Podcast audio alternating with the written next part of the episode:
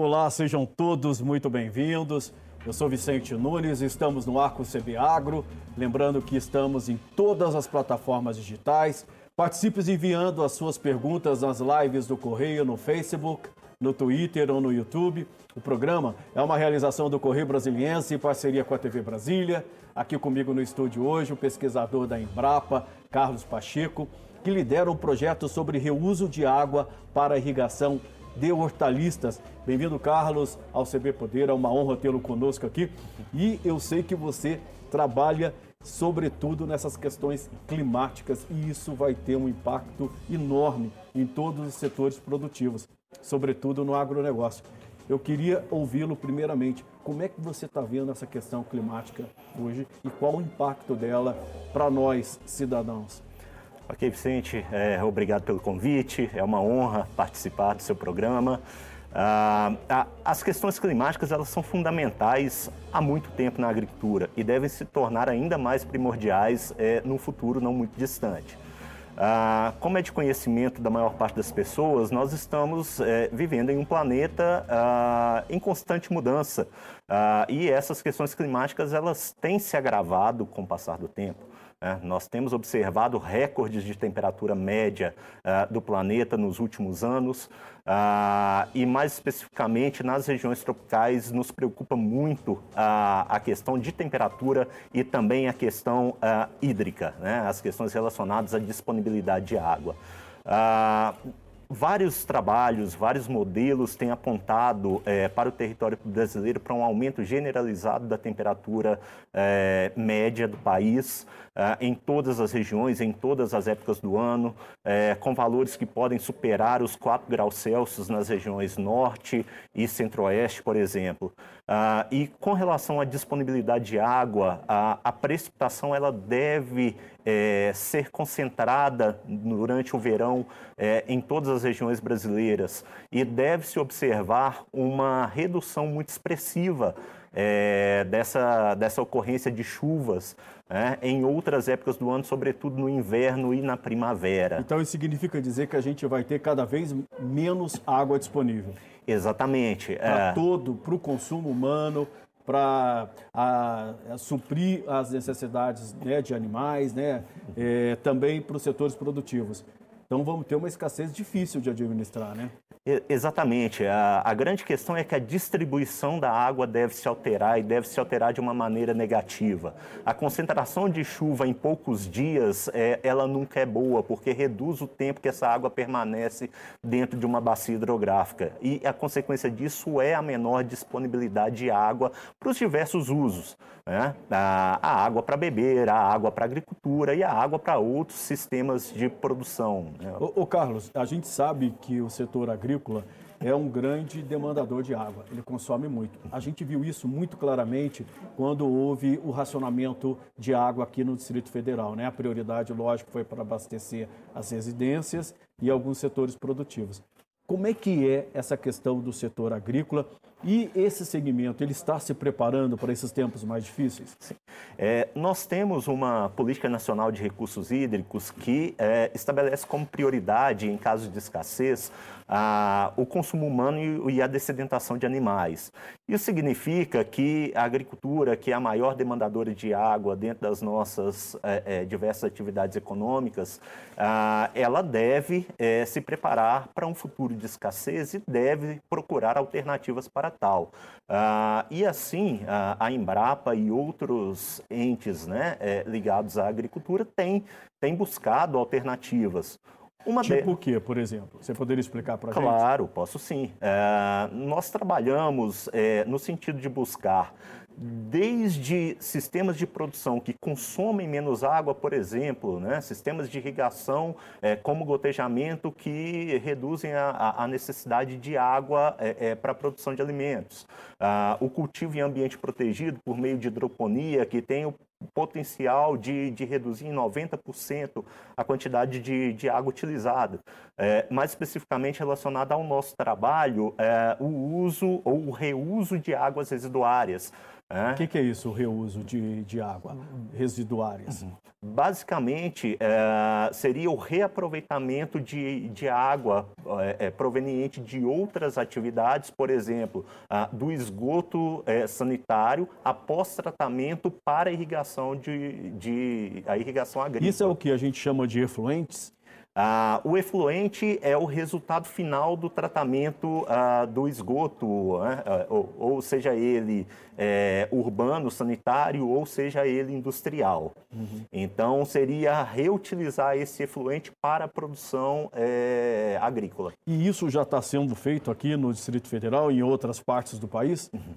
Ah, isso está sendo feito no Brasil em nível de pesquisa, principalmente, em alguns locais de maneira muito, muito incipiente ainda, como é o caso do semiárido ah, do Rio Grande do Norte também do Ceará, ah, mas, de modo geral, é, é, é, ainda pouco utilizada, é uma ferramenta pouco utilizada. Mas por é, Se a gente já, já tem a iminência aí é, de faltar água, sabe de todos os efeitos que as mudanças climáticas vão causar na economia e na oferta de água.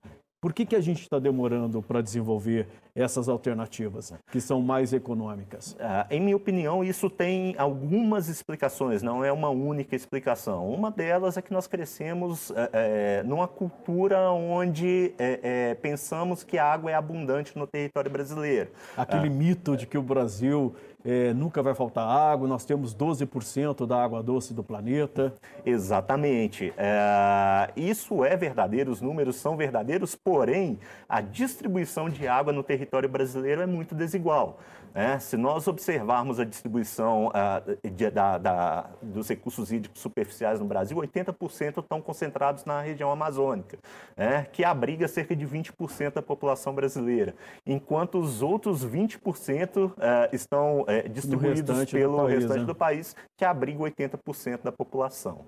É, por exemplo, é, há experimentos da Embrapa junto com outros órgãos, como o ICA, é, já para usar esses efluentes é, em hortaliças, como alface. Isso já está sendo feito aqui no Distrito Federal? Isso tem sido feito no Distrito Federal. Ah, nós estamos com um projeto em andamento hoje na Embrapa, é, que tem como objetivo a a definição de parâmetros de segurança para que, que essa água residuária seja utilizada para irrigação uh, de produtos que são consumidos crus, como alface, por Sim. exemplo. Por isso que você tem que ter toda a segurança, né, de que não vai haver contaminação por coliformes fecais, essa coisa toda, né? Exatamente. Uh, e a ideia desse trabalho é justamente esse, é definir a, a em qual nível a presença desses micro-organismos garante uma produção segura do alimento ao final do processo.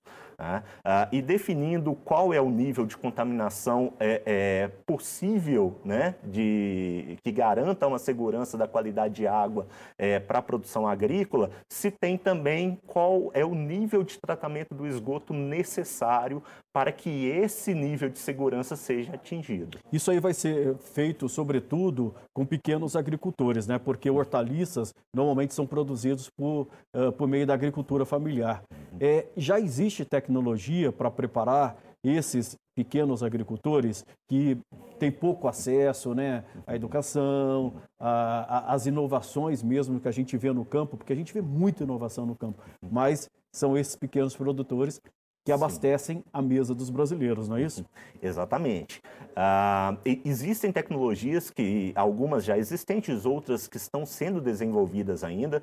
Uh, o nosso projeto, por exemplo, ele é, busca, além de, da, da, definição desses parâmetros, é, o estabelecimento e o desenvolvimento de uma tecnologia que permita uh, que o saneamento básico, o tratamento de esgoto vá até esses agricultores, é, vá até comunidades rurais isoladas, vá até povos quilombolas, vá até é, tribos indígenas, né, por meio de um sistema barato, de um sistema de fácil operação e de um sistema que é montado é, com é, materiais de muito fácil acesso. Uhum. Né? Ah, e os resultados eles têm mostrado que a água obtida por meio desse tratamento é uma água com qualidade suficiente para ser utilizada na produção de hortaliças. Pois é, a gente quando olha o Distrito Federal, nós temos uma situação privilegiada no tratamento de, gosto, de esgoto. Uhum. Quando a gente olha o país, a gente vê valas a céu aberto, né? É, somente 100 milhões de brasileiros, ou seja, metade da população, tem acesso a esgoto tratado e a água encanada. Vai ser um desafio e tanto. Como é que os governos vão resolver isso? É, é um grande desafio. Na verdade, é, nós temos também uma desigualdade muito grande né? no acesso ao tratamento de esgoto. Ah, o acesso ao tratamento de esgoto está muito concentrado nas regiões sul, sudeste e centro-oeste, né? é, com níveis muito baixos nas regiões norte e nordeste, principalmente, do país. Ah, e o que nós temos buscado é atingir o problema naquilo que é o seu principal gargalo. Ah, que é a interiorização dos sistemas de tratamento de esgoto. Nós temos níveis é, de tratamento de esgoto relativamente bons é, em grandes e médias cidades, mas nós temos níveis muito aquém daquilo que é necessário quando se vai para o interior do país. O desenvolvimento de tecnologias mais baratas, de fácil operação, como a que nós estamos propondo, é ponto crucial para que isso seja alcançado. Ô Carlos, e como se faz isso? Como interiorizar. É, o governo tem que entrar pesado nessa história. É, esse vai ser o papel do governo? Eu acredito que esse seja o papel do Estado atualmente, é, no que tange respeito ao tratamento de esgoto. Ah, são cidades normalmente muito pequenas, é, em que possivelmente o interesse é, das concessionárias ele, ele se torna um pouco menor em relação a, àqueles municípios maiores ah, e será papel do Estado né, atingir essa, essa população. Ah, fornecendo não apenas os serviços, mas também toda a infraestrutura necessária. Por exemplo, a gente sabe que é, a água hoje o cara retira ali do rio e tal, tem muita água à disposição. É, nesse processo de efluentes, de reuso de água, sobretudo de esgoto, você vai ter um sistema muito mais controlado e menos oferta. Isso pode afetar a produtividade é, do agricultor ou não? É possível que sim, mas eu acredito que afete positivamente. Como assim? Afete positivamente à medida que uh, o produtor ele fica é, melhor adaptado a algumas situações que já ocorrem atualmente. E aí eu enumero quais são essas, quais são essas situações. É, diversos trabalhos têm mostrado, por exemplo, ah, que grande parte dos produtores de hortaliças é, não possuem acesso à água com qualidade necessária definida pela legislação para cultivo de alimentos que são consumidos crus. Então hoje você já tem uma contaminação da produção. Exatamente. Por isso que é importante quando você compra uma alface, uma chicória, que seja muito bem lavada. Né? Exatamente. Ou seja, mesmo antes da gente é, do, do sistema de reuso, você já tem uma situação dramática, né? Exatamente. Eu entendo que o sistema de reuso, nesse sentido, ele possa, inclusive, ser mais um garantidor da segurança, é, da qualidade da água para a, o cultivo agrícola desses alimentos que vêm para nossas mesas. Né? Além disso, é, você reduz a pressão à medida que você investe no tratamento de esgoto e no reuso, você reduz a pressão dos corpos da, nos corpos d'água para a retirada de água para irrigação.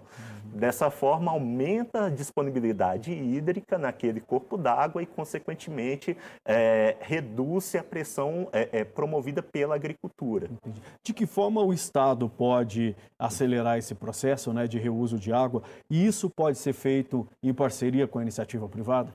Ah, eu entendo que, que pode ser feito com, com a iniciativa privada, né? É, as parcerias são muitas, principalmente ah, em relação a projetos sociais. É, eu entendo que, que projetos sociais, nesse aspecto, é, são importantes hoje para a iniciativa privada, é, como estratégia para levar a marca né, é, é, a um novo patamar ah, e atingir essas comunidades que muitas vezes não têm recursos realmente para é, pagar por esses sistemas, ah, ele é, é, muito mais do que apenas uma estratégia para alavancar a marca, mas também uma estratégia ah, de ah, ah, de, de, cumprir aquele papel social que as empresas, junto com o Estado, podem é, é, ter.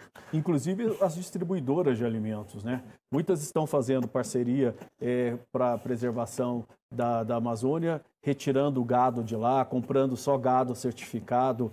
Isso pode acontecer se você pegar essas grandes cadeias distribuidoras de alimentos? Eu entendo que sim.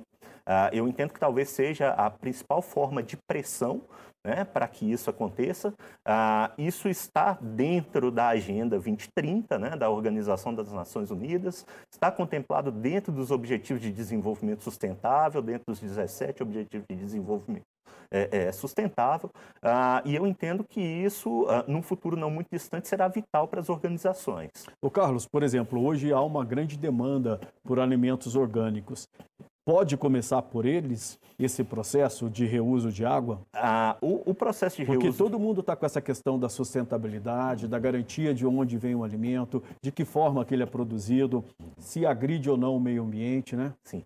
A possibilidade de, de reuso de água dentro da agricultura orgânica, é, ela leva a uma necessidade de adaptação é, do sistema de produção orgânico hoje vigente no país.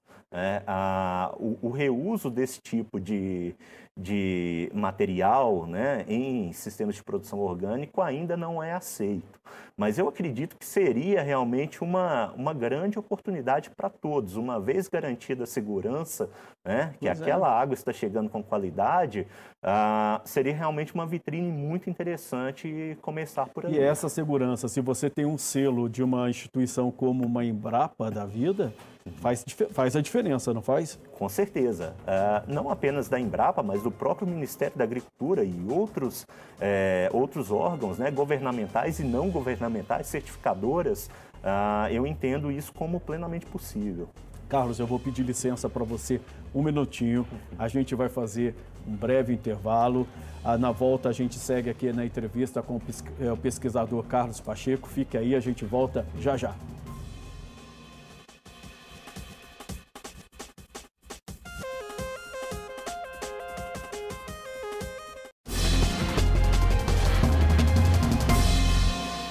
Carlos, é, todo esse trabalho que a Embrapa vem fazendo, né, de buscar o reuso de água no momento é, em que a gente sabe que as mudanças climáticas vão é, reduzir a oferta desse bem tão precioso, né? Esse, esse sistema de reuso, ele torna a produção assim, garante a segurança alimentar. Como é que você avalia isso? Isso é uma forma de fazer com que a produção continue mesmo em tempos de escassez de água? Ah, o reuso bem feito, né, é, com, com efluente proveniente de uma estação bem conduzida, é, com monitoramento adequado, ele é sim uma forma de aumentar a segurança alimentar, sobretudo naquelas regiões onde há escassez hídrica. Né? Ah, Hoje a gente já vê isso muito em, no semiárido do Nordeste, né? Sim, ah, no semiárido do Nordeste, mundialmente falando, né, nós, nós vemos isso como estratégia, por exemplo, em Israel. É, Israel é, utiliza uma grande parcela da, da, da água utilizada para irrigação proveniente de reuso. E como é que é, é, assim, dos resultados que vocês já obtiveram até agora, o que, que é possível constatar e o que, que precisa avançar? É, nós temos obtido resultados muito promissores. Ah, as hortaliças produzidas até o momento, elas estão é, com contaminação ausente, né? elas atendem aos parâmetros para comercialização. Ah, e a grande questão é realmente investir é, no tratamento. É, investir é, num tratamento mais avançado, é, num tratamento onde a, a, existe a possibilidade de retirada de micro-organismos patogênicos, né? é, seriam eles os coliformes totais, os coliformes termotolerantes, as salmonelas, os ovos de ocistos é, é, diomintos, enfim. A, a, preocupação em retirar esses micro-organismos deve ser constante num sistema de tratamento de esgoto quando se visa a produção de alimentos, principalmente aqueles que são consumidos crus, como algumas hortaliças. Entendi. E como é que é essa relação com o produtor? Ele está consciente? Ele está consciente, uh, o produtor tem enfrentado muita dificuldade uh, em várias regiões do país com relação à escassez hídrica e isso tem aumentado a consciência dele. Uh, isso tem feito com que ele busque, busque maneiras de economizar a água e até mesmo fontes alternativas para serem utilizadas para a produção. Ele aprendeu, sobretudo aqui no Distrito Federal, os produtores aprenderam a lição eh, depois do racionamento que a gente enfrentou aqui? Olha, reduziu-se o consumo de água na agricultura? Sim, eu entendo que a consciência uh, por parte do agricultor hoje é maior do que era anteriormente ao racionamento. Uh, entendo também que ainda temos muito a, a avançar, temos muito que melhorar, uh, mas sem dúvida existe uma consciência maior do que antes do, do racionamento. Pois é, porque, Carlos, é difícil garantir a sustentabilidade a longo prazo, né? É, é muito difícil, uh, porque quando se fala em, em, sustentabilidade, não se fala apenas é, na preservação ambiental. É, se fala na preservação ambiental mantendo-se níveis adequados de produção e de ganhos econômicos e também é, na manutenção da qualidade de vida, né, bem-estar é, e saúde da população. Né? Fala-se também em impactos sociais. É uma mudança cultural mesmo, né? profunda é uma mudança cultural, é uma mudança é, da forma de enxergar o, o, sistema de produção, da forma de se enxergar o solo e a água que são utilizados, né? a forma de se enxergar os insumos químicos que são utilizados é, na lavoura. Uh, mas eu tenho percebido que essa consciência, ela aos poucos está sendo uh, implementada e está sendo absorvida pelos produtores. Por exemplo, com relação aos resultados é, que vocês já obtiveram em termos de produtividade, isso já está despertando interesse, é, por exemplo, de países mais próximos da gente, da América Latina, do Caribe, ou mesmo da África, para a qual constantemente nós estamos transferindo tecnologia produtiva? E isso tem despertado interesse, é, não apenas fora do país, mas dentro do país também. É, nós temos sido muito procurados, por exemplo, por estados do Nordeste brasileiro, é, interessados em conhecer a tecnologia e até mesmo né, implantar unidades de demonstração é, com essa tecnologia nos seus respectivos estados. Então, é, já tivemos conversas muito proveitosas com o estado de Pernambuco, por exemplo, com o estado do Ceará é, e outros, né?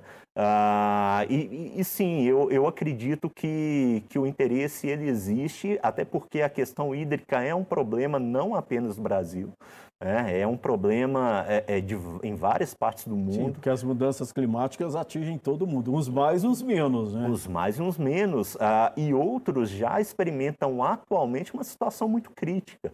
É, Como a é. gente vê na África do Sul, que tem cidades que já não tem mais água, né? Exatamente, mas até mesmo países ricos, né? Ah, o caso, por exemplo, da Califórnia, nos Estados Unidos, que experimenta uma, uma questão de escassez hídrica muito significativa e que utiliza boa parte do seu cultivo de morango utilizando é, é, águas residuárias, né? E aproveitadas. Por exemplo, tudo isso que a gente está falando depende da ciência, depende de investimento em pesquisa. Como é que é fazer tudo isso que vocês fazem, todo esse trabalho né, é, científico de pesquisa, sem dinheiro num país como o Brasil? Ou está sobrando dinheiro? Não, não, sobrando dinheiro não está, certamente, definitivamente.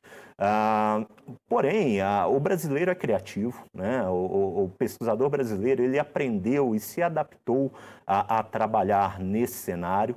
Uh, eu entendo que os órgãos de pesquisa é, têm buscado é, fontes alternativas de recursos, por exemplo, por meio de parcerias público-privadas, e isso tem sido de suma importância é, para a continuidade dos nossos trabalhos. Uh, é claro que, que sempre buscamos mais fontes né, de recursos e, e, e, gostaríamos de um maior investimento uh, na ciência brasileira, por parte do, do próprio Estado. Né?